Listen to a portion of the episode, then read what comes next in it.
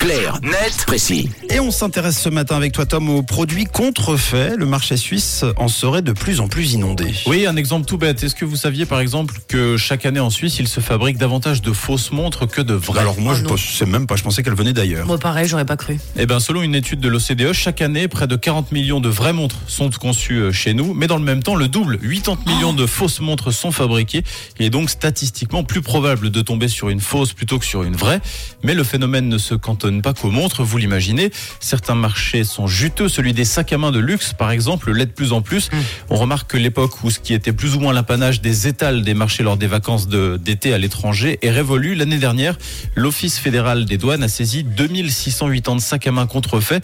Pour avoir un ordre d'idée, en 2018, les saisies ne dépassaient pas les 800. Donc en quatre années, les chiffres ont plus que triplé. Ah ouais, quand même, et euh, on sait comment ça se fait? Eh bien, les répliques sont de plus en plus convaincantes. Déjà, ce qui signifie deux choses. Il est de plus en plus facile de se faire avoir, du moins sur l'aspect visuel. Et dans le même temps, ça encourage ceux qui ne veulent pas payer le prix fort à s'offrir un objet quasi ressemblant, pour ne pas dire identique. Le site du 20 minutes note que même de faux numéros de série sont gravés sur le cuir et les boîtes dans lesquelles les articles sont soigneusement emballés ressemblent à celles des vraies marques. Les acheteurs reçoivent même souvent un faux certificat d'authenticité. Seule différence notoire avec les modèles originaux, poursuit l'article, le prix qui varie entre 200 et 600 euros au lieu de plusieurs milliers de francs. Et puis, si les sacs sont de plus en plus convaincants, les supports de vente le sont tout autant. Une directrice de boutique de luxe vintage explique dans l'article que les fraudeurs ont copié des boutiques en ligne réputées.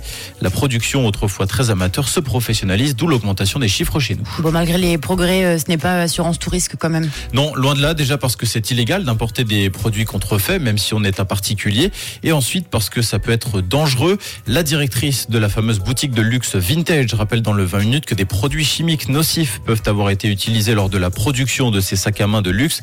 Amnesty International rajoutant qu'il existe même des preuves que les contrefaçons sont liées au trafic des enfants, au travail forcé et aux organisations de type mafieux. Bon, qu'est-ce qui nous prouve que tu es bien le vrai Tom, Tom? Ben, je m'appelle Tom. Oui, montre-moi juste le revers de ton, ton t-shirt. Non, c'est bon.